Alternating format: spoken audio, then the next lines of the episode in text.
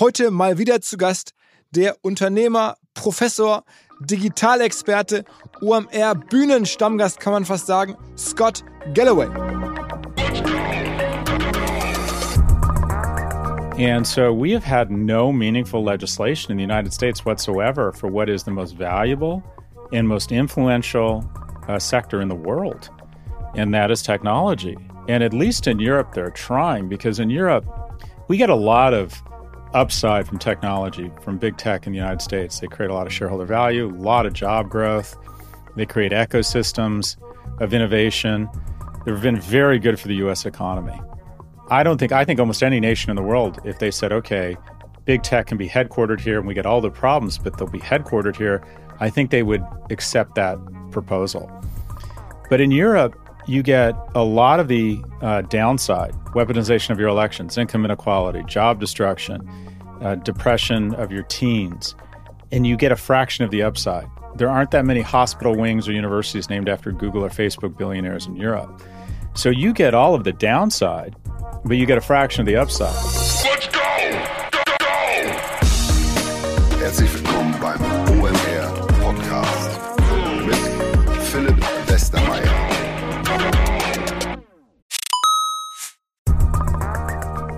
Es folgt ein kurzer Hinweis für alle OMR-Festivalbesucher, insbesondere die, die im B2B- oder Industriekosmos aktiv sind. Wie ihr alle Podcast-StammhörerInnen wissen, nutzen wir bei OMR schon seit längerem SalesViewer und weisen ja auch gerne hier darauf hin. Damit generieren wir wirklich zahlreiche B2B-Leads für uns und unsere verschiedenen Aktivitäten. Wer bislang SalesViewer noch nicht genauer selber unter die Lupe nehmen konnte, der kann das jetzt demnächst nämlich auf dem Festival tun. Und zwar gibt es dort einen Gemeinschaftsstand von SalesViewer mit OMR Reviews, wo unter anderem auch der neue OMR Viewer präsentiert wird. Ein Tool für unsere Kunden von OMR Reviews. Das Ganze findet statt in der Halle A1 am Stand C11 und noch mehr SalesViewer am zweiten Eventtag spricht der Gründer von SalesViewer, der Benny, auf der Blue Stage über spannende B2B Best Practices. Also da kann man auch nochmal SalesViewer kennenlernen. Ansonsten natürlich alle Infos im Netz oder in Halle A1 am Stand C11. Zurück zum Podcast. Vermutlich muss man wenigen OMR-Hörerinnen und Hörern Scott Galloway groß erklären, aber für die wenigen mache ich es natürlich gerne trotzdem. Und zwar ist Scott Galloway bei uns seit vielen Jahren regelmäßig Gast auf unseren Bühnen oder auch im Podcast. Das liegt daran, dass er seit vielen Jahren einfach ein sehr inspirierender Digitalbeobachter, selber auch Unternehmer ist, Professor ist an der NYU ähm, in New York, aber immer wieder einer der erfrischendsten und ungewöhnlichsten ja, Beobachter des digitalen Treibens. Und auch genau darüber haben wir gesprochen, aber all die Fragen die sich so gerade stellen in der digitalen Welt, natürlich besonders die mit Deutschlandbezug, bis hin zur Frage, wie eigentlich in den USA man auf Axel Springer guckt, also was. Scott Galloway, das muss man wirklich dazu sagen, hat verschiedenste Digitalfirmen gebaut, also das ist keine reine Lehrmeinung, sondern ist von jemandem, der auch sehr investorenmäßig auf Dinge drauf guckt, der sogar schon mal Teil eines Konsortiums war, das die New York Times feindlich übernehmen wollte damals. Also sehr schillernde Person und irgendwo auch Inspiration. Ein Beispiel, er schreibt jeden Freitag eine Mail, No Mercy, No Malice heißt die, die ich immer gerne lese und selber aufgrund dieser Idee mir einen WhatsApp-Newsletter gebaut habe, der ganz anders ist, der auch freitags immer erscheint. Also wer Bock hat auf meinen WhatsApp-Newsletter, der kann sich einfach anmelden. Ähm, Link in meiner Instagram-Bio oder hier in den Show Notes. Und natürlich kann man auch Scott Galloways äh, Mailing unter No Mercy, No Malice einfach googeln, ähm, folgen. Aber am besten erstmal rausfinden, ob man ihm dann folgen möchte. Ich glaube schon. Jetzt geht es jedenfalls rein ins große Update mit Scott Galloway. Auf geht's! Hi. Thanks for having me. Good to be here. This time from London. Yeah, we moved here about eight months ago. How come? You, you know, it's the uh, it's the obvious questions that are difficult to answer. So, a variety of things. We wanted to um, just from a personal standpoint, we've always wanted to live in another country. I've never lived in another country. My uh, kids uh, have never lived in another country. I wanted to give them the exposure to something different. My parents are originally from the UK, so I've always felt a calling. I've always just loved Europe. And five years ago, we said, in five years, we're moving to Europe, and it comes around, and and we moved. But I wouldn't say there was any kind of event, if you will. I I think the honest answer is the reason we moved to London is because we can. Um, okay, we, we're blessed with the flexibility and the resources to do something wonderful, so we did it. And is it going to be one year stint, or are you going to go back soon? No, I don't think it'll be one year. Um, my we enrolled our kids in school here, so and they really are enjoying school. And uh, my oldest is in ninth grade, so I can't imagine pulling him out of school to go to a different school, and I can't imagine not living in the same country as him. So I would imagine we're here for at least two or three years. But you know, you never know. I, when I moved to New York, I thought I'd be there for three years, and I was there ten years, and then Florida was ten years. So who knows? But I imagine we're here for at least a, a couple, few years. We have talked about this before, but I mean, many of the listeners probably don't know. But you have um, strong connections to Europe and especially Germany, anyways, right? Yeah. Well, my wife was uh, uh, raised in Germany and considers herself German, and I've always I've done a lot of work in Germany. You know, the, the reality is, if I spoke German, uh, we probably would have moved to Munich. Um, I, I I spend a lot of time in Germany. I love it there, and and my wife is German, so yeah, we have strong connections with Germany. So, so what's your uh, perspective now after all this month in London and, and those ties um, on Europe and maybe especially on Germany? How do you see us? Well, I mean, there's a big difference. It, it's sort of reductive to call to just say Europe, right? Because Greece is much different than Ireland, and the economies, the culture is just so so different. Um, I would say that uh, other than just having really shitty weather, my observations of, of London are just the incredible density of wealth that has flowed in over the last several decades. I've been coming here two or three times a year since I was five.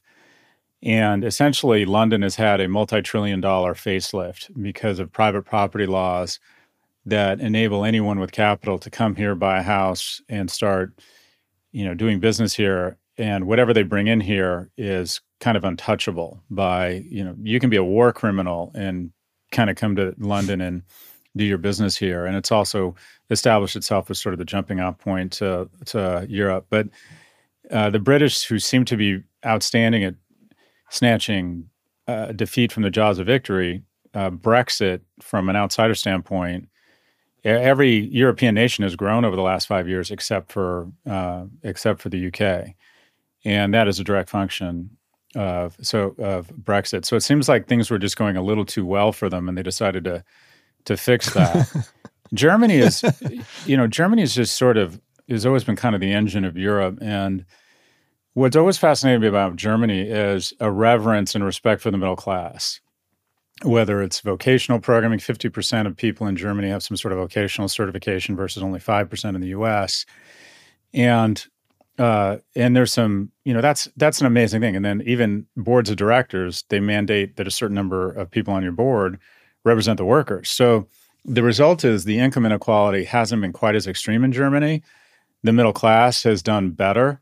You don't have the same number of billionaires. You don't have the same number of you know runaway successes uh, but it's it seems like it's more of a I don't know in many ways a healthier a healthier model. Now the downside to that is that because the the downside isn't as great that if you're an if you're a talented uh, kid coming out of high school and you've got some abilities go to get a vocational certification go to work for an auto company you're going to have a pretty decent life whereas in the us the downside is much greater you, the, you do not want to be without skills here in the us my father, who immigrated from Europe, always said America is a terrible place to be stupid. And what I think he meant was it's a terrible place to be unmotivated because we don't have the same safety net here.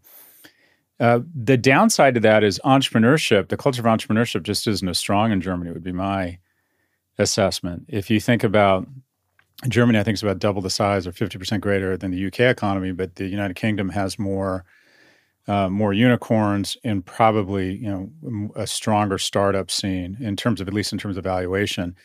And so Germany, because of I think more of a risk aversion, more of a uh, it, it's a more honorable path towards the middle class, which on the whole I think is a good thing, has resulted a lack of incentive to take the kind of risks you see in the UK, much less the US, and do startups. I've gotten to know the guys from Celonis, and uh, I think right now they're the second most or the most valuable startup in a in Europe, and they'll probably be the biggest biggest tech IPO in Europe for you know for a while if and when it happens. It'll probably happen. I would imagine, I would guess in 2024. But that is that could that could literally jumpstart or re-jumpstart the startup economy in Germany because typically what happens is you have a company that goes public and creates billions or even hundreds of billions in wealth and the people who register that wealth uh, are fond of that city so they stay there they don't want to work 60 hours a week they only want to work 40 hours a week so they start a venture capital firm and they start seeding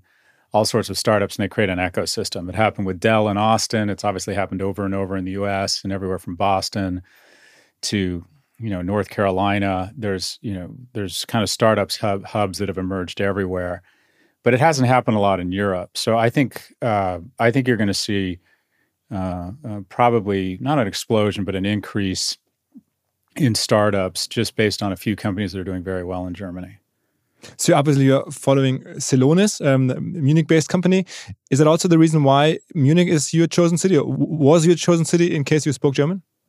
No, I, I just met the guys from Celonis uh, recently. I was just so blown away. I I was forwarded their numbers in, in their pitch deck, and I was just so blown away by their numbers that I, I reached out to them and and met with them just because I was interested in learning more about the company because I want to understand more about the European tax system the reason, you know, purely my interest in Munich is I just think Munich's one of the most beautiful, livable cities in the world. And I got very close or did a lot of work with the folks at Burda Media through the DLD conference, which I go to every year. But um, I just I, I, just think Munich's a world just from a lifestyle standpoint and a place to visit. I think Munich is one of the most livable cities in the world.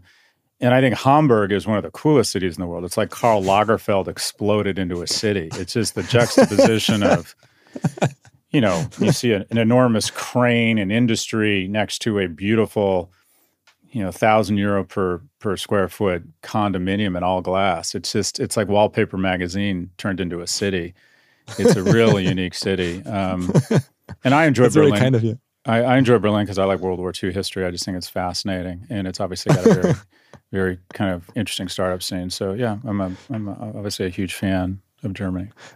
Any other um, German companies that you follow a little bit? I mean, maybe listed companies or private companies or whatever. I'm trying to think. I mean, I a little bit Zalando just because they're in the uh, the e-commerce space, but I wouldn't say you know obviously SAP, the Dutch company, I forget what it's called, the chip maker that I think is the most valuable company in Europe. Mm-hmm. But I wouldn't. I'm not very well versed in the German startup scene how about Axel Springer? I mean, German company that's trying to make some moves in the US. You know, Axel Springer, Matthias Döpfner, the CEO, yeah, who is, is like purchasing um, American publishing assets. Is that something you follow? Yeah, I know Matthias, and I think he's a great leader. And uh, I love the assets he bought. I think he bought Business Insider, which I think is a fantastic resource and something I enjoy. I think they also bought Politico. So yeah, yeah, Matthias. Matthias is a, a visionary, a leader. Everyone said he was overpaying for these assets, and it ends up that they have paid off for him. Uh, so I, it's kind of nice to see an iconic European company invading the U.S. For, versus vice versa. But yeah, I absolutely follow what uh, Axel Springer does, and there there are just aren't that many traditional meat companies with traditional media roots who've been able to kind of make the leap to digital. So, and they're one of them. He's he's done a great job did you notice that there's a lot of like public discussion here in Germany concerning his role, his opinions? There's uh, stuff has come out. There's been reports about private SMS that he sent with like very controversial perspectives. Anything that came uh, to your attention? Yeah, I look. Eh, I think that a lot of that is just gossip. I mean, you're you're speaking about the, the kind of the correspondence he had with um, with Elon Musk. And uh, that's among other things, but that's one. But there's there's a couple others like he had with the former editor in chief of Bild, the the big tabloid. So yeah. there's there's a lot going on right now here in Germany. Yeah, look, I, I don't. I, I the, the honest answer is I'm not that familiar with it. What I will say is that um, the media uh, the media is fascinated by famous people and is always looking for soft tissue to shed them in a in a poor light. Also, I will say that um, the media has a liberal bias, um, and when a CEO is not um, of that what I'll call woke woke culture, I think the media is more inclined to report uh, on it, um, uh, which is neither good nor bad. But uh, I think Matthias got caught in sort of a.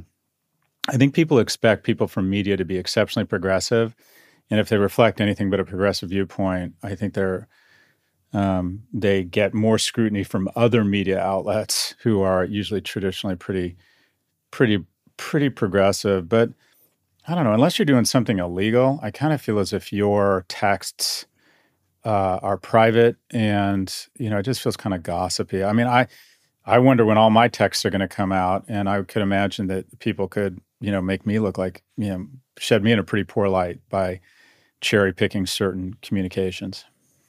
What's your perspective on this progressive or woke culture in general? I mean, I read an article in the Rolling Stone magazine a couple days ago that says like what they call woke companies seem to be more successful, even despite the fact that there was expected for them to be less successful. Now it seems the opposite might be true, but it's a it's a very random sample. Um, there's a lot of discussion about that, and it's not very clear what woke means. But I, I'm sure you have an opinion on that. I mean, it's a complicated topic because I consider myself a progressive. I think you know the basics around women's rights, women having choice, um, making an effort and investing in a society where people from different backgrounds who traditionally haven't had the same access or the same opportunities that that is worth investing and fighting for. Uh, and I think most progressive values come from what I'll call a good place. Um, there's definitely instances where it's gotten out ahead of itself. Uh, universities where uh, students or faculty are shamed if they don't demonstrate uh, progressive values. You know, 97% of the faculty at Harvard self-identify as Democrats, and universities are supposed to be places of provocative thought. And and what my colleague Jonathan Haidt describes is everyone's barking up the same tree. That everyone's kind of supposed to sign up for a narrative that is usually a very progressive narrative. And if they're not, they're seen as quote unquote dangerous. And that is especially upsetting in a university environment where the whole point of a university is to be provocative and say, quite frankly, what might seem at the time to be offensive things. Companies, companies that are, I, I, I think there's a difference between correlation and causation. Younger people are more progressive, traditionally speaking, in urban cities. And so if you the companies that have added the most shareholder value tend to be technology companies, which tend to be younger and tend to be located in urban centers. So they just are going to initially uh, draw from a talent pool that is more um, progressive. So I don't know if it's their progressive values that is driving good outcomes or just the fact that they attract people that are more progressive to begin with. Um, the the where I think companies sometimes make a mistake is I tell young people to not bring your whole self to work. I don't think you should really discuss politics at work. And I think when CEOs start discussing progressive politics at work, that oftentimes they're more virtue signaling than they are really willing to place resources around this. And unfortunately, what it does is it trains employees, especially younger p- employees, that their political views have a role at the company. And I don't think that's true. I think corporations or organizations or legal entities that are constructed to help people establish economic security for them and their families and their beliefs and their activities outside of work are their own and shouldn't you know shouldn't shouldn't fall under the scrutiny of the organization. And if you want to join the NRA or you want to protest um, you know protest whatever cause it is you're upset about or protest in favor of it I think that's your business. But I think it's gotten to the point where companies now feel as if they need to take a stand politically. And a lot of people at the company feel like to express their political viewpoint is um, their right. And I think it's their right, but I don't think it's appropriate in a lot of instances. I think that um, I think it's dangerous to um, to have a company where people are expected to sign up for a certain political ideology. Um, I think that's very personal. I think people should be able to have the political viewpoint they want, and that a corporation, for the most part, is there to create economic value and economic security for its employees. So I wonder if it's just gone gone a little too far. I mean, you recently um, experienced some kind of, uh, it, looked like at least, um, controversy uh, involving Twitter. I mean, it, it seemed like um, your Twitter account, which is quite large, was shut down. Yeah, but to be fair, I don't know if it was shut down or that so many people have been laid off that when I couldn't get in and I sent in a customer service um, form or complaint that they just don't have the people to respond. I don't, to be honest, I don't know if I'm important enough that Elon Musk would would take the effort to ban me. So I think but he, he, noticed you. I mean, he, he knows who you are. He's he's. I mean, you you other critical perspectives uh, quite frequently on him, and he responded to some of them already. So he, he must know. Yeah, he does know me, and he's called me names on Twitter. But I, I don't know. I, think it. I think the most you know, Occam's razor, which is the most obvious explanation, is oftentimes the right explanation. And I think the most obvious explanation here is there was a technical glitch. I wasn't able to log into my account. I filled out several forms online saying I can't log in and it took them two and a half weeks to fix the issue, which is when you lay off 80% of your staff, it's understandable or logical that uh, customer service would degrade substantially. Um, so that is what I would guess happened. I don't think it was some Machiavellian effort to keep me off of the platform. Okay. Okay. What's what's what's your current perspective on, on, on Twitter? I mean, it, it looked very problematic in, in, the, in the first place. Now it seems like they're maybe getting the turnaround to go? I know. I, I, think it's been a total disaster. Um, he purchased it for forty-four billion dollars.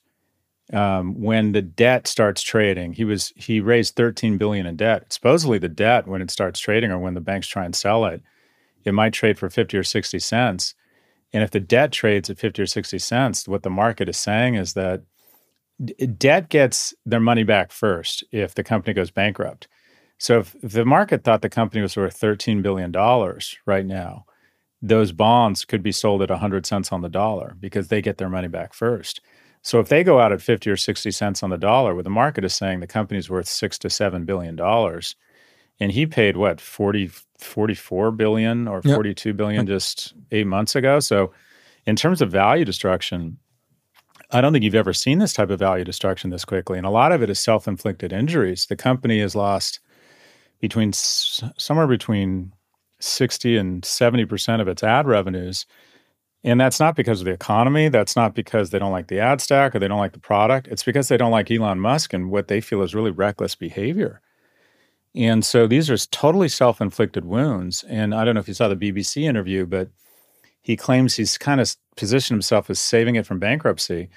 This was a company not headed towards bankruptcy. I mean, it wasn't making money. In some years, it was cash flow negative but it had a $30, $35 billion market cap it could have easily and it didn't have any debt. So it, it, was not a financially strained company. By coming in and and uh, behaving in what a lot of people felt was a reckless manner uh, you know advertisers abandoned the platform en masse and he put it into financial stress uh, financial duress. So and now he's claiming it's like starting a fire in your backyard and you pick up a hose and you call yourself a hero. So this is a company that he has dramatically downsized. There's been very little product innovation. The subscription product is not working. Uh, I think he has demonstrated a side of himself that is really ugly. Uh, I think it's going to hurt Tesla. Uh, I sold my Tesla. I think there are a lot of people who are less inclined to purchase a Tesla now because of his antics and action. And at just about the same time, a bunch of great electric vehicles are coming on the market, including you know the i7 from from BMW or the the Mercedes electric car is incredible. Volkswagen's coming for you know the electric market. So I think Twitter has been an unmitigated disaster uh, for for uh, Elon Musk. I can, and anyone who trusted him and invested in him, uh, invested in this thing, has seen basically their capital go up in smoke. This is already probably the second worst acquisition in history, just behind uh, AOL's acquisition of Time Warner. Do you feel like that Silicon Valley in general has changed in, in, in recent years? I mean, the people that that seem to run Silicon Valley, if you want, and the most dominant media outlets that that we here in Germany, the, the, the digital interested people, they now listen to the All In podcast, for instance. There's all kinds of new voices coming out of Silicon Valley. It seems like there's a change going on a little bit. How do you see that? Yeah, there's definitely, I feel as if the Valley has kind of bifurcated into venture capitalists who see themselves as part of a larger whole, see themselves as citizens. Um, you know, it was really kind of came to light in the Silicon Valley Bank crisis, and that is you had hundreds of venture capitalists who put together a letter saying they would support the bank and maintain their funds there, trying to facilitate an elegant, orderly acquisition because they saw the bank and the role the bank played as being important, and they didn't want um, to see contagion spread through the banking system. And what was more interesting than the venture capitalists that signed that letter was the venture capitalists who did not sign it. And uh, those venture capitalists, many of them have big investments in crypto and Web3 technologies that to a certain extent benefit when America or the banking system is under stress or duress. And I call this group of people venture catastrophists. And some of them were on Twitter. They have very large followings in all caps saying that there would be lines around the banks. Most people would not get their money back. That the correct response here was that you should be terrified. And they were creating, um, they were not only going into a crowded theater, but a crowded stadium and screaming fire. And what I, in the US, our most patriotic citizens are veterans people who have served in uniform. And what strikes me as really disappointing is some of our most blessed Americans, specifically people who have typically got very good educations, have access to the most robust uh, technology and financing ecosystem in the world, have aggregated enormous uh, wealth, which translates to enormous influence, but they don't seem to be very patriotic. They, they would rather see the banking system go down such that their Bitcoin investments go up they talk about um, their kind of um, bunkers and plans to either colonize Mars or go take us into the metaverse, as opposed to taking their genius and their capital and trying to make the, you know, the planet we're on more habitable. So I think there's sort of this venture catastrophist, libertarian, anti-American vein running through technology that's very disappointing. That you would think that these people would feel more loyalty and gratitude towards the United States as opposed to sort of betting on its demise and constantly, you know, I say shitposting America. You know, Elon Musk says his general view is that government should just get out of the way, and he's openly disdainful of government. Meanwhile, he's taken billions of dollars from the government, whether it's for charging stations or for a $350 million loan for his company when it was not doing well, his NASA contracts. I mean, he is he he has taken more money from the government than than most companies, and at the same time, he'll call for a pause on AI because of the risks it presents, and then it comes out that he's in fact buying all sorts of equipment to try and implement AI at Twitter, and that he's incorporated to do a new startup at Twitter, uh, a new startup in AI. It just feels as if this community has not done itself any favors. That there's a general feeling that they're not uh, they're not very patriotic and they're not concerned that their interests have diverged from the interests of uh, you know kind of the broader well-being of the United States. Would you say that Elon Musk, for instance, net net is a, is a, is a, is, a, is positive for for society for the world or negative? I think he's a positive. Um, I think that uh, the he. I don't think you can. I think you have to acknowledge that he inspired the uh, EV race and the world is better off for that. We're going to reduce carbon emissions in America, mostly because of the infra, uh, excuse me, the climate bill that Biden passed. But you know, Germany, which makes, in my view, the best cars in the world, has Elon Musk has absolutely, you know, motivated German automakers to go much faster towards EVs. He's motivated the entire planet to move towards EVs. That's a huge positive for the world uh, space exploration, um, I think, or not even space exploration, but space hauling is a, a, big positive for the world. It creates a lot of value, a lot of shareholder value.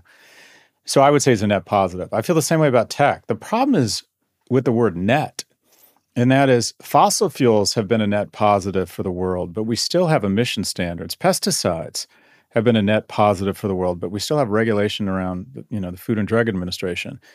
What we don't do around technology or someone like Elon Musk is we've decided they're either good or bad, and you have to be all in and worship them or think they're evil, as opposed to the definition of intelligence is you can hold two thoughts in your mind at the same time. And that is you can acknowledge his incredible talent, the good he's done, and acknowledge that he deserves a lot of rewards for it. I think he's the second or third wealthiest man in the world.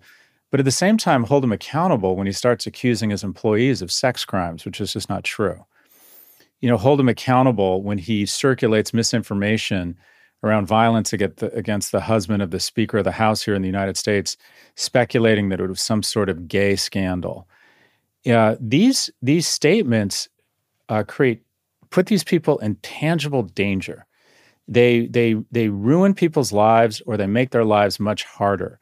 And when you're an individual who is of this powerful, you would you would expect them to behave more responsibly. You would expect them to acknowledge or at least recognize the power they have and show a little bit more grace and quite frankly just a little bit more maturity. So, is he a net positive? Yes. Has he done ridiculously reckless, childish, stupid things? Yes. Uh, and I think we can hold both of those thoughts in our mind at the same time. Frage. Wie macht man Tools, die für Agenturen und Freelancer besonders spannend, besonders hilfreich sind? Na, man fragt sie. Unser Partner Mitwald hat in Zusammenarbeit mit Agenturen eine Hosting-Lösung für Agenturen und Freelancer gebaut. Bedeutet Managed Cloud Hosting mit Top-Performance und Top-Flexibilität. Mit eigenem Rechenzentrum und partnerschaftlichen 24-7 Kundenservice.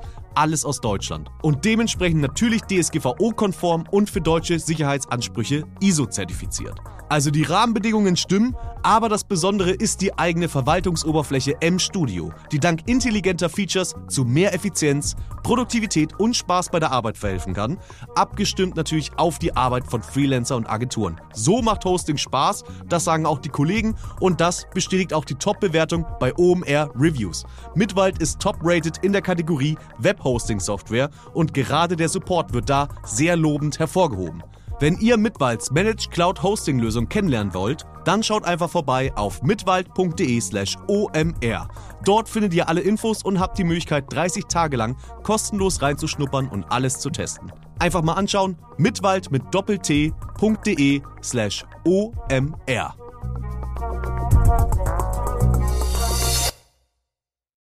Zurück zum Podcast. Speaking of regulation, um, um, I'm always surprised when you praise European regulation. It has happened quite frequently recently. You seem to be uh, quite a fan of, of what the EU does. Well, you're trying. I mean, think about it. Uh, uh, the auto industry is there's massive regulation, airbags. You know, any car you put on the road has to pass all kinds of safety standards, crash tests. Um, there's regulations in terms of when you have to do a recall. I mean, there's all sorts of it. There's emission standards.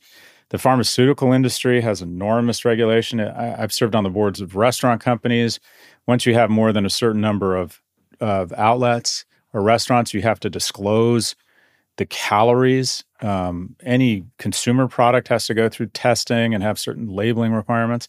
All of those industries are dwarfed by value and by influence uh, the te- uh, as registered by the technology sector. And there hasn't been any regulation whatsoever in the tech industry in the United States because in the United States, essentially, we've gone to sort of pay for play. And that is the fastest growing expense line at technology companies isn't AI, it isn't you know anything you know around supply chain, it's around lobbying. And so we have had no meaningful legislation in the United States whatsoever for what is the most valuable and most influential uh, sector in the world, and that is technology. And at least in Europe, they're trying because in Europe, we get a lot of upside from technology from big tech in the United States. They create a lot of shareholder value, a lot of job growth. They create ecosystems of innovation. They've been very good for the US economy um, I don't think I think almost any nation in the world, if they said, okay, big tech can be headquartered here and we get all the problems, but they'll be headquartered here, I think they would accept that proposal. But in Europe, you get a lot of the uh, downside weaponization of your elections, income inequality, job destruction, uh, depression of your teens, and you get a fraction of the upside. There aren't that many hospital wings or universities named after Google or Facebook billionaires in Europe. So you get all of the downside, but you get a fraction of the upside. Now, what that ratio or that asymmetry has done is it's stiffened the backbone of EU regulators who've said, okay, we're going to we're going to have some sort of uh, an attempt at data regulation. I would argue that GDPR has not worked. It's worked in the sense that you've shown you can pass regulation, but I think it's actually hurt small and medium sized media companies more than the big ones. It's almost as if the legislation was crafted by the big ones. It's it's hurt their competitors, I think, more than it's hurt them. But there is different legislation coming out of uh, Europe. They're not afraid to fine them. Uh, I'm not even sure Mark Zuckerberg can go to the UK right now. I think there's a, a, a summons for him to, to appear before the House of Commons. But you're at least at trying. Europe is at least acknowledging that there needs to be regulation, that these companies need to be reined in. In the United States, all regulation here around big tech has kind of uh, died a slow death. It, it, it gets moneyed away, if you will. And that's by Democrats and Republicans. So I think Europe is at least trying and has been, you know, has been, has passed more legislation, more regulation in the United States in the past 12 months, for the first time, the, those big American tech companies, Google, Amazon, Meta, um, Apple, they have declined in value. It's, it's, it's, it's something new. It's never happened in the, in the, in the past decade. And, and, is that only because of interest rates, or do you see a, a bigger pattern behind that? Well, these these companies, any any market is cyclical, and when you have a growth company uh, that's eating cash because it's growing so fast, the cost of that cash when it goes up it's more expensive to finance the company. And then because they're growth companies whose cash flows are increasing, those cash flows are worth, those future cash flows are worth less because they get discounted back at a higher rate. So more expensive to finance cash flows that are worth less. The the entity that takes that double one-two punch is the stock price. So growth companies are especially vulnerable to an increase in interest rates. We have seen an unprecedented velocity of an increase in interest rates over the last 15, 16 months. So obviously, growth companies are going to get hit very hard. And a lot of these companies have seen their revenues growth decelerate. So it's sort of a perfect storm. But I think it's healthy. I, I you know, some of these companies just became overvalued.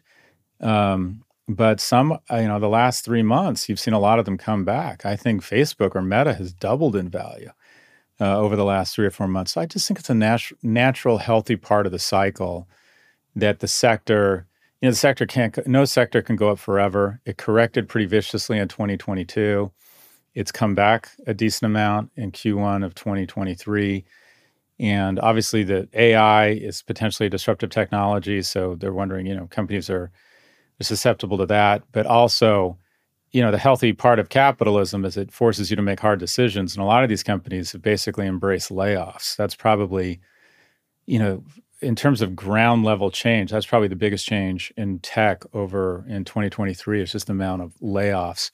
And that's largely been inspired, or to a certain extent, inspired by what Musk has done at Twitter. I mean, he's laid off 80% of the employees. And granted, if you can't get on the platform, it takes them two and a half weeks to get back to you now. But most people wouldn't know that 80% of the employees are no longer there. I mean, the product's still working. And I think almost every tech company has had a meeting where they've said something along the following how do we lay off 20 or 30% of our staff because the majority of the expenses are people while holding on to all of the revenues unlike musk. And you're seeing that across every tech company. And every time they announce a layoff the stock price goes up. And ultimately what drives strategy at any for-profit company is not the revenues not what's good for the world but how senior management gets compensated. And the majority of companies senior management gets compensated disproportionately based on the value of the stock. So as long as the market keeps rewarding these companies for laying off employees, you're going to see more and more layoffs. What's the end game for TikTok going to be, at least in the US or in Europe? What do you think? I think TikTok probably gets spun um, because I do think the US, there's a lot of momentum around banning it. Even if it's states, the state of Montana here has actually banned TikTok. And there's now proposed legislation that will give the Commerce Department here in the United States the ability to ban it outright, which, by the way, I think is probably regulatory overreach, but that's a different show. But I think there's going to be probably a spin because there's so much money involved here. This is a company that could be the next trillion dollar market cap company, but if it does if it does start to get banned state by state or there's federal regulation to ban it in the US, that'll take the value down 80, 90% because this is their biggest market. So I think on the eve of what I'll call a banning, or if the state by state ban continues to get momentum, I think that ByteDance, under the direction or the approval of the CCP, will decide to spin it so they can hold on to the shareholder value. I think that they were hoping they could hold on to the, you know, have their cake and eat it too, hold on to the shareholder value and maintain what ultimately might be a great uh, propaganda tool that they have influence over when they see that the latter is no longer a possibility and that it risks the whole business, I think they will agree to some sort of uh, spin. So I think the way it plays out is uh, as we get closer and closer to a potential ban, uh, ByteDance, with the approval of the C- CCP, decides to spin it uh, and make it an independent company with American government and American investors. Okay. Okay. Talk a little bit about AI. Um, I mean, there's so much talk and ChatGPT. You use it frequently for your own, I don't know, whatever private purposes, services, anything you do with it. I mean, what, what, what's your thinking on that? I'm experimenting with it. I'm trying to get used to it just just to learn about it. I'm writing a book and I use it occasionally for research for the book and I'm just like everyone what's else. What's the book going to be about? A new new Galloway book coming out. Okay, I didn't know that. What, what's the book going to be about? Uh, it's called The Algebra of Wealth Strategies for Economic Security. I'm basically writing a personal finance book. Um, oh. But it's just an unbelievably powerful research tool. And today, I think I, I um, started playing with on GitHub, I started playing with something called, I think it's called Auto GPT. Um, but what it does is it goes, it'll, it'll jump across different uh, large language models and perform multiple tasks. So if you say, arrange a college tour for my 18 year old of US universities in the Southeast, it will first decide when colleges are holding college tours. Then it'll look into flights. Then it'll ask you what dates make the most sense for you. In other words, it starts thinking about the next step and it will look to the best uh, uh, large language models to get a specific task done. So it's almost sort of a, like sequential, whereas right now, uh, AI has been about specific kind of uh, singular questions. You get an answer to and then you go on to the next one. This one is assuming or trying to make an estimate of what the next the next uh, question it would need to answer for you to arrange a college tour for your daughter uh, I, I, think it's enormously powerful i don't think ai is going to take your job i think someone who understands ai will take your job i think this is going to turn people into you know information warriors I think it'll grow the economy. I'm actually quite optimistic about it. If you look at the history of technological innovation, there's a lot of catastrophizing at the outset, and there is some job loss, but ultimately over time, almost any technology creates more jobs than it destroys. And I think that's the same thing here. I'm also a bit cynical about the calls to pause AI. Um, you know, I would argue we can see much more visible uh, readily apparent damage from social media on our teenagers, but nobody called for a pause on social media. But and also, I'm sort of cynical. We're talking about Elon Musk. He called for he signed the letter calling for a pause on AI.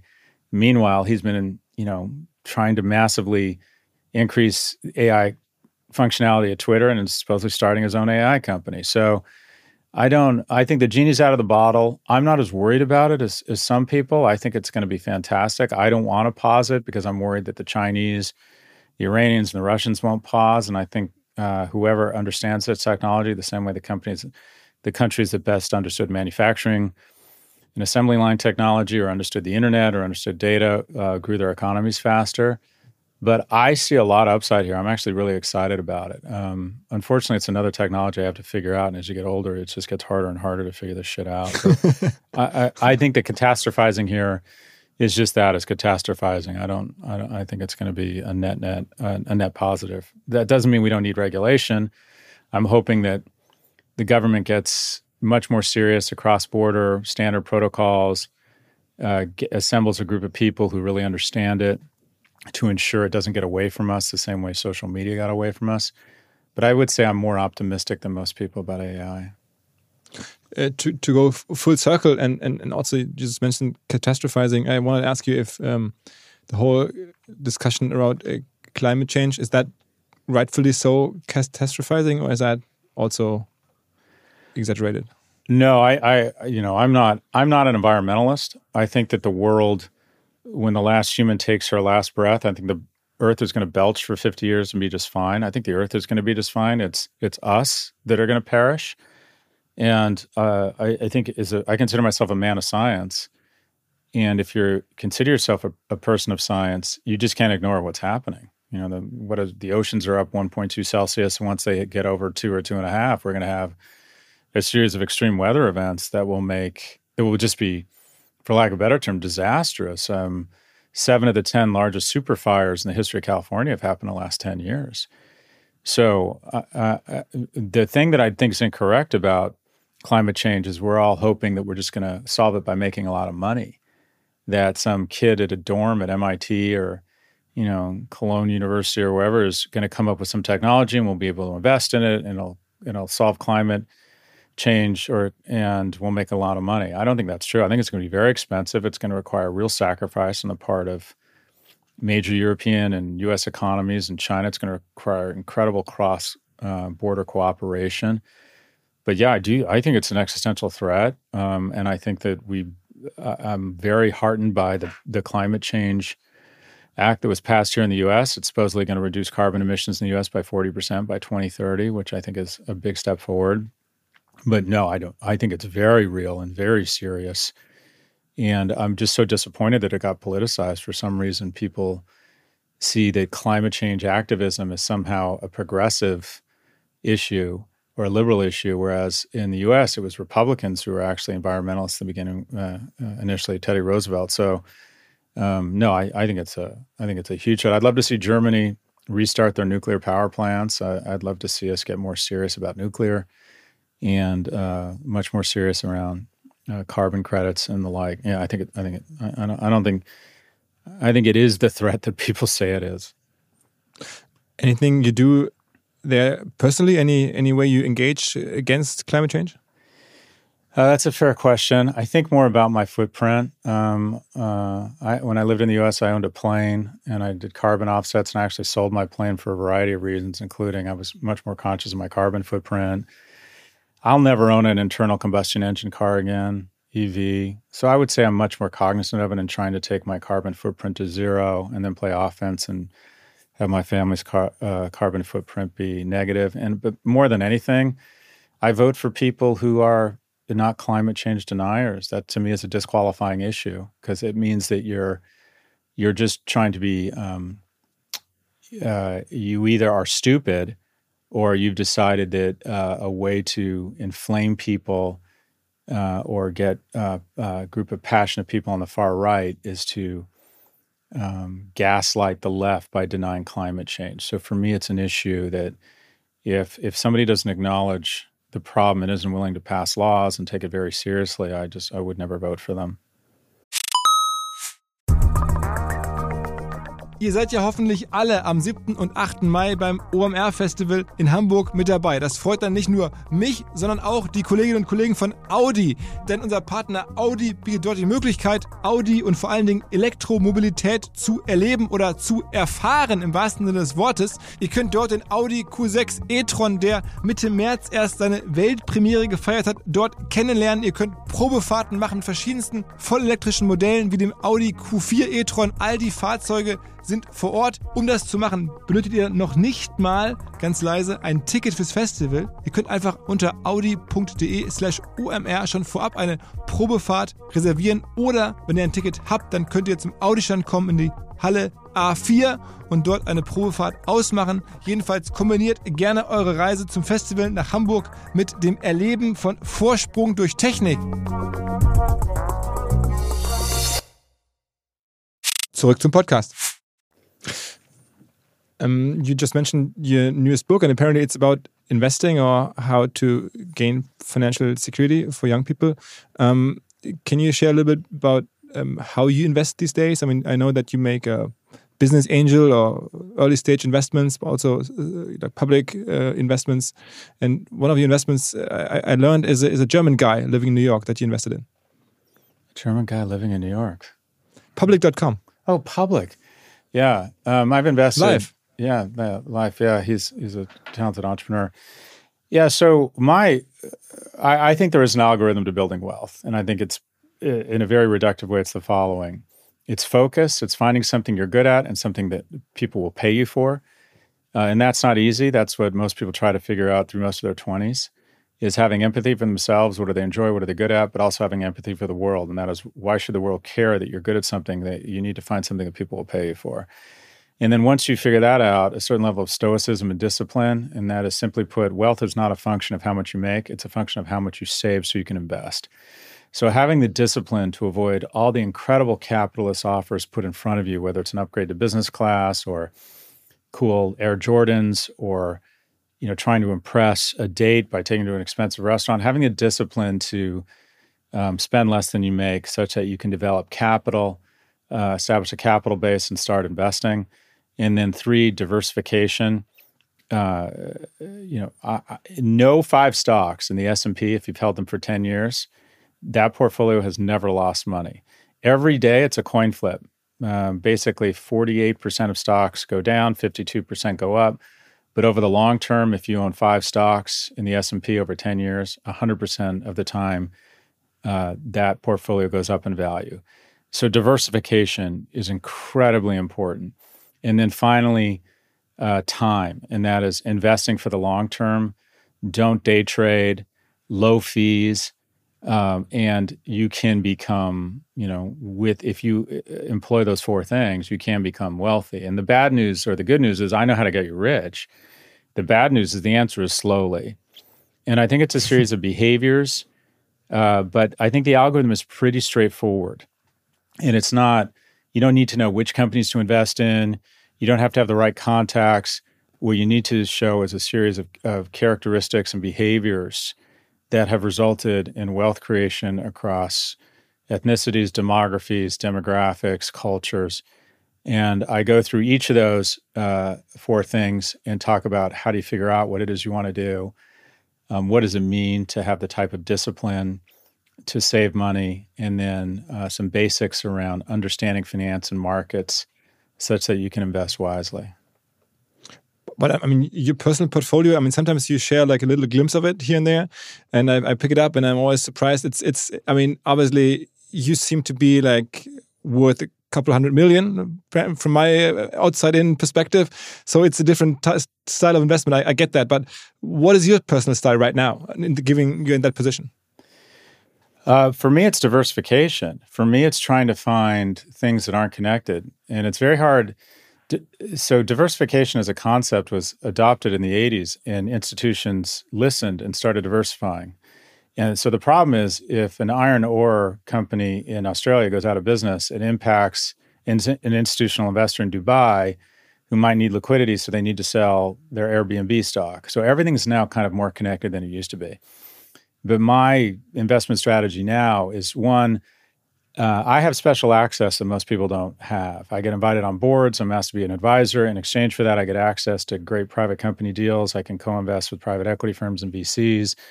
And in addition to not having to pay fees, I can get additional equity. So I have an advantage that most people don't have. I'm very privileged that way. So for me, investing in specific companies kind of makes sense. For most people, it does not. For most people, the best strategy is to invest in an ETF or an index fund. It's very low fees, and quite frankly, not think about it and then diversify as much as they can. My investment strategy right now is diversification. So the last few investments I've made have been in a an, an energy company in Switzerland, a jet engine leasing company in uh, in uh, Central Florida, and, you know, right now I'm looking at an aircraft maintenance company in El Salvador. I am trying to find, you know, I've been I've been wealthy several times and I've lost most or all of it several times. And I'm at a stage now where I can't make it back. So your Kevlar is diversification. And that is uh, nobody knows with most investments what's going to happen. And if you take a bullet, if it goes really badly, when you're wearing Kevlar and your Kevlar diversification, it hurts, but it doesn't kill you.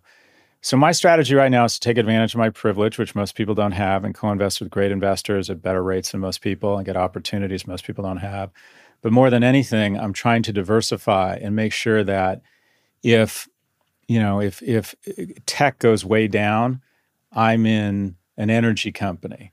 You know, I'm trying to invest in different parts of the economy, different parts of the world uh, that aren't aren't as connected. And the other thing is, I'm also switching to fixed income, or I'm slowly but transitioning out of a lot of equities and for the first time in my life investing in bonds because I think for the first time in probably gosh 15 or 20 years you get rewarded for the risk you're taking with bonds.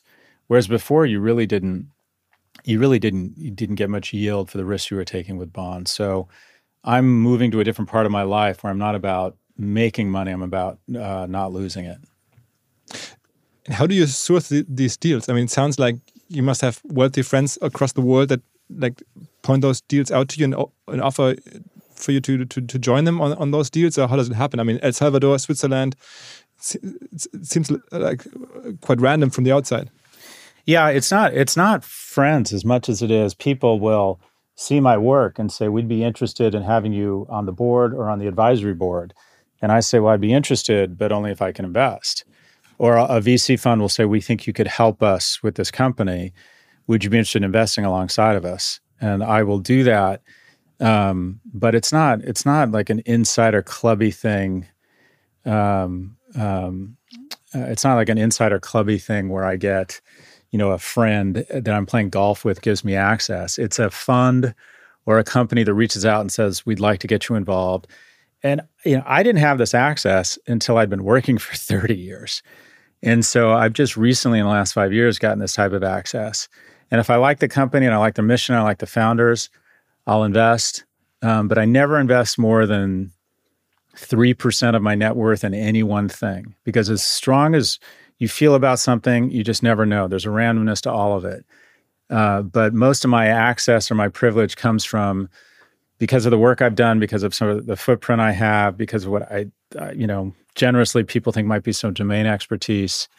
Uh, I get opportunities to get involved with companies, private companies, and the way I get involved is I invest. And so usually you write uh, like one, two million dollar tickets. Yeah, it's anywhere uh, from you know occasionally a, a, couple of kids will approach me and I like them and I'll you know throw 50 or 100 grand at it but I've my investments have been as big as 10 million and stuff that uh, is more lo- is lower risk um, more later stage lower risk stuff but yeah I would say the average ticket size is kind of 1 to 3 million What's your most powerful outlet, communication outlet right now? Is it your newsletter? Is it your podcast? I mean, now that, I mean, you're a public figure basically, but on what distribution channel do you stand mostly? So, kind of my first love is my um, newsletter, No Mercy, No Malice, that I've been putting out every Friday for the last six or seven years. You know, that takes the most time, and it's it writing is difficult. Um, you know what we're doing here. Once we stop recording, we're done, right? Um, uh, but writing, you have to be thoughtful. You have to really think through what you're saying, find the right data, fact check. Uh, so that is sort of the center for my content. The thing that has the most reach are my podcasts uh, because literally millions of people hear them over the course of a month. But the um, and, then the thing that is probably gives you the most credibility are books. I try and put out a book about every 18 or 24 months. And then I would say the kind of the lowest calorie return is TV. TV feels good and it's fun to see yourself on the TV and your kids are impressed by it but I find in terms of actual return on investment, it's the lowest. So my first love is the newsletter. It's what I do. It's the hardest thing I do. Books I do for, you know, more as like just to test myself and keep up on stuff. And in terms of reach, uh, podcasts. And is, is podcasting like a, a, growing medium? You think it's still like the beginning? I mean, you recently wrote in your newsletter, which I highly recommend. I think three, four weeks ago, you you sounded very bullish on podcasting, and it, it, seemed like, I mean, luckily for us, we're still in the early innings of, of podcasting. Yeah, podcasting. So there's huge inequality, or there's a huge Gini coefficient in podcasting, and that is there's 1.6 million podcasts. And the reality is, probably only 200 to 500 make money. Um, it's it's incredibly um, uh, competitive, and I would bet the top hundred I would bet the top um, uh, the top hundred podcasts do two hundred percent of the profits, meaning everyone outside of the two hundred loses money. They do it for marketing reasons. Uh, or they do it because it's a passion, or they use it as a means of bringing attention to another business line. Uh, so there's incredible inequality in podcasting. But at the same time, every year it grows. It's still uh, working from a very small base. I only think it's about, I don't know, a billion and a half or two billion in advertising right now, but it's growing. And there are very few mediums that are growing double digits each year, which podcasting is. So that's the good news. It's growing. It's also got very low barriers of entry, uh, which is both good and bad. That's why there's 1.6 million of them. Once you get to break even, though, they can become very profitable because they're not resource heavy. And I imagine with AI, they're going to get even less resource heavy. So for me, it's been, uh, it started as a passion. I started doing them about five, six years ago, but they've actually become very, you know, they're small businesses, but they're hugely profitable. If you can build a two or $3 million podcast business, you're probably clearing 2 million a year. because once you get above you know a certain a certain number, you know there's 70 or 80 points of gross margin. So uh, I, am very bullish on it, but keep in mind it's still a pretty small medium. And but it's going to grow. I mean, your your like your outlook is is quite optimistic. Oh yeah, it's uh, it just if you look at where people are spending time, they're spending much more time. Uh, uh, they're spending a lot of time on podcasts. It's grow, uh, you know, basically dollars catch time. And the reason you knew the internet was going to grow 20 years ago is it was capturing so much more people's attention than actual dollars spent. So over time, attention foots to dollars spent, and the amount of attention that people or time people are spending on podcasts is growing double digits uh, every year. So I'm, I'm, yeah, I'm still very bullish.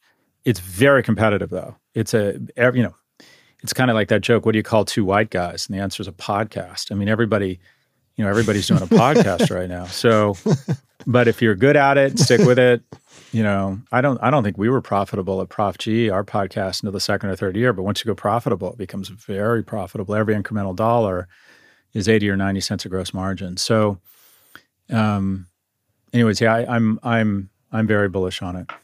I mean, you have, if, if I count them correctly, you have uh, five podcasts a week, right? I mean, there's two Pivot with Kara, and then there's a couple of different that you put under under the out under the Prof G brand, correct? That's exactly right. Yeah, it's we our podcasts combined reach about, I think about two million people a month. So, it's um yeah, I love the medium. Uh, it's something I enjoy a great deal. Uh, but yeah, I'm very bullish on it. I think it's a and I, it's a ton of fun. It's it's and what's interesting about it is the medium is the message. If somebody comes up to me and high fives me, if a bike messenger high fives me and says, "Prof G, love your stuff," I know they've seen a video. If someone comes up to me and wants to have a really thoughtful conversation, I know they've read a newsletter or my book. But if someone just comes up to me and starts speaking to me as if they're my friend, I know it's the podcast. Because when you're in someone's ears physically with AirPods, which is how most people listen to podcasts now, they feel as if they have a relationship with you. And there's something quite intimate about uh, podcasts. So I like that because just today I was at lunch with my son, and these two nice guys came up to me starting a company, and they were just incredibly friendly uh, and really nice. And they kind of you, it's almost like you're starting a conversation from letter D as opposed to letter A because they feel as if they know you. So I find it, I find podcasts as a medium, the goodwill and the intimacy of the relationship very rewarding. Who do you listen to? I mean, what podcast does, does Scott Galloway listen to? Oh, I listen to, I mean, my stuff's pretty boring. I listen to um, The Daily from the New York Times. I'm a big fan of Sam Harris. Um, I, I, I, like his stuff a lot. I listen to history podcasts a lot. Um, so uh, I think Lex Fridman, I've started listening more of his. I've been, I'm kind of, I go from different stuff. I'm obsessed with this guy named Dr. Peter Attia because I'm obsessed with health right now and longevity. Uh, but yeah, I listen to, I kind of skip around a lot. No soccer podcasts? I mean, it seems like you must. I should, right? No, my my soccer podcast is my twelve year old. He won't shut up about it. So I get I get about six hours of, of football podcasts every day. Uh, I mean, and you, you must see a lot of games. I mean, you I think you wrote that somewhere recently that you that now that you live in London, you you attend like games live in the stadium quite a bit. Oh, it's fantastic. As a matter of fact, we're planning to come to a Bayern Munich game um, at, at, the Allianz Stadium, and you know we watch we watch a ton Manchester of football. City. The Manchester City, uh, the quarterfinal uh, Champions League. Yeah, it's gonna be it's gonna be huge. We're probably I think, and not only that, we're planning a big trip to I think it's the Euro Finals are in Germany next summer. We're planning a big trip down. We went to the World Cup. Uh, one of the quite frankly the highlights of moving to Europe has been football. We're football mad here. And well, what's the team? Well, I say it's the Glasgow Rangers because nobody's offended by that. Um, in in London, you have to be very careful about your team's allegiances. So, my youngest loves Chelsea. My oldest likes the Spurs. I would say I'm probably an Arsenal fan, but the bottom line is I go to all the games and have a great time. I, I would just say I'm a huge fan, and my wife loves Bayern Munich. So it, it, you know we're we've kind of got everything covered here. We just love the game, and we go to we go to you know we probably go to one or two games a week. The, the new Chelsea owner is a huge bond uh, trader. I mean, he made his fortune with trading bonds. Did you know that? Do you know who he is? Todd, Todd Boehly. Yeah, he's a super impressive guy. I think he'll be a great owner. He's off to a rough start, but I think he's going to do uh, great things. He did great things with the Dodgers, and I actually know him a little bit, and he strikes me as a really nice man who's really like not only into the team but into the community. I think he's going to be a great owner, and I, I, I am excited to have a, a, a, quality American guy as an owner. So will we see Scott Galloway as a Scott as a soccer investor at some point? I don't have that kind of money. It's like I'm I'm, I'm wealthy but not super wealthy, and I think you have to be in a different altitude to, uh, unless it's like doing a Ronald Reynolds to go into a place like Wrexham. But exactly. Exactly. Yeah, no, I don't. I don't. I don't see that in my future. All right. All right, Scott. Um, thank you so, so much for for being on the podcast once again, and um, hopefully having you at the event or at another podcast soon. Yeah, I absolutely love OMR. Congratulations on what you guys have built. I think it's just inspiring. Thank you very much. Thanks, brother. Mal wieder ein Hinweis nach längerer Zeit auf Mollie. Wer uns länger nicht gehört hat, Molly ist keine Person, sondern ein extrem erfolgreiches Fintech aus den Niederlanden. Mittlerweile eines der erfolgreichsten Fintechs überhaupt in Europa. Vor 20 Jahren gegründet, hilft es insbesondere E-Commerce-Anbietern, Shops, Marken dabei, ihre Zahlungen zu vereinfachen. Also wenn wir alle dort jeweils bezahlen müssen, egal ob bei Koro, Drycorn, Sushi Bikes, Reishunger, Molly ist Teil des Prozesses. Die machen die Zahlungsabwicklung, die erhöhen darüber auch die Conversion Rates, weil sie das so gut machen. Die vergeben übrigens auch sehr unbürokratisch Finanzierungslösungen an Händler. Also wer noch Kredite braucht im Handel, Molly kann auch dabei helfen, bis zu 250.000 Euro. Flexible Rückzahlung je nach Umsatz eures Shops. Also, ihr wollt eine passende Zahlungslösung für euren Shop. Ihr wollt vor allen Dingen auch mehr Conversions im Shop als aktuell und ihr benötigt vielleicht auch noch einen Kredit. Dann könnte Molly die richtige Adresse sein. Es gibt mehr Informationen im Netz unter www.molly, M-O-L-L-I-E, molly.com slash OMR. Oder am 7. und 8. Mai auf unserem OMR-Festival, da sind die auch mit einem Stand präsent. Wer noch mehr wissen möchte, natürlich ist Molly auch gelistet bei OMR Reviews und ist dort einer der besten bewertesten Anbieter in der Kategorie Zahlungsdienstleister. Zurück zum Podcast. Dieser Podcast wird produziert von Podstars bei OMR.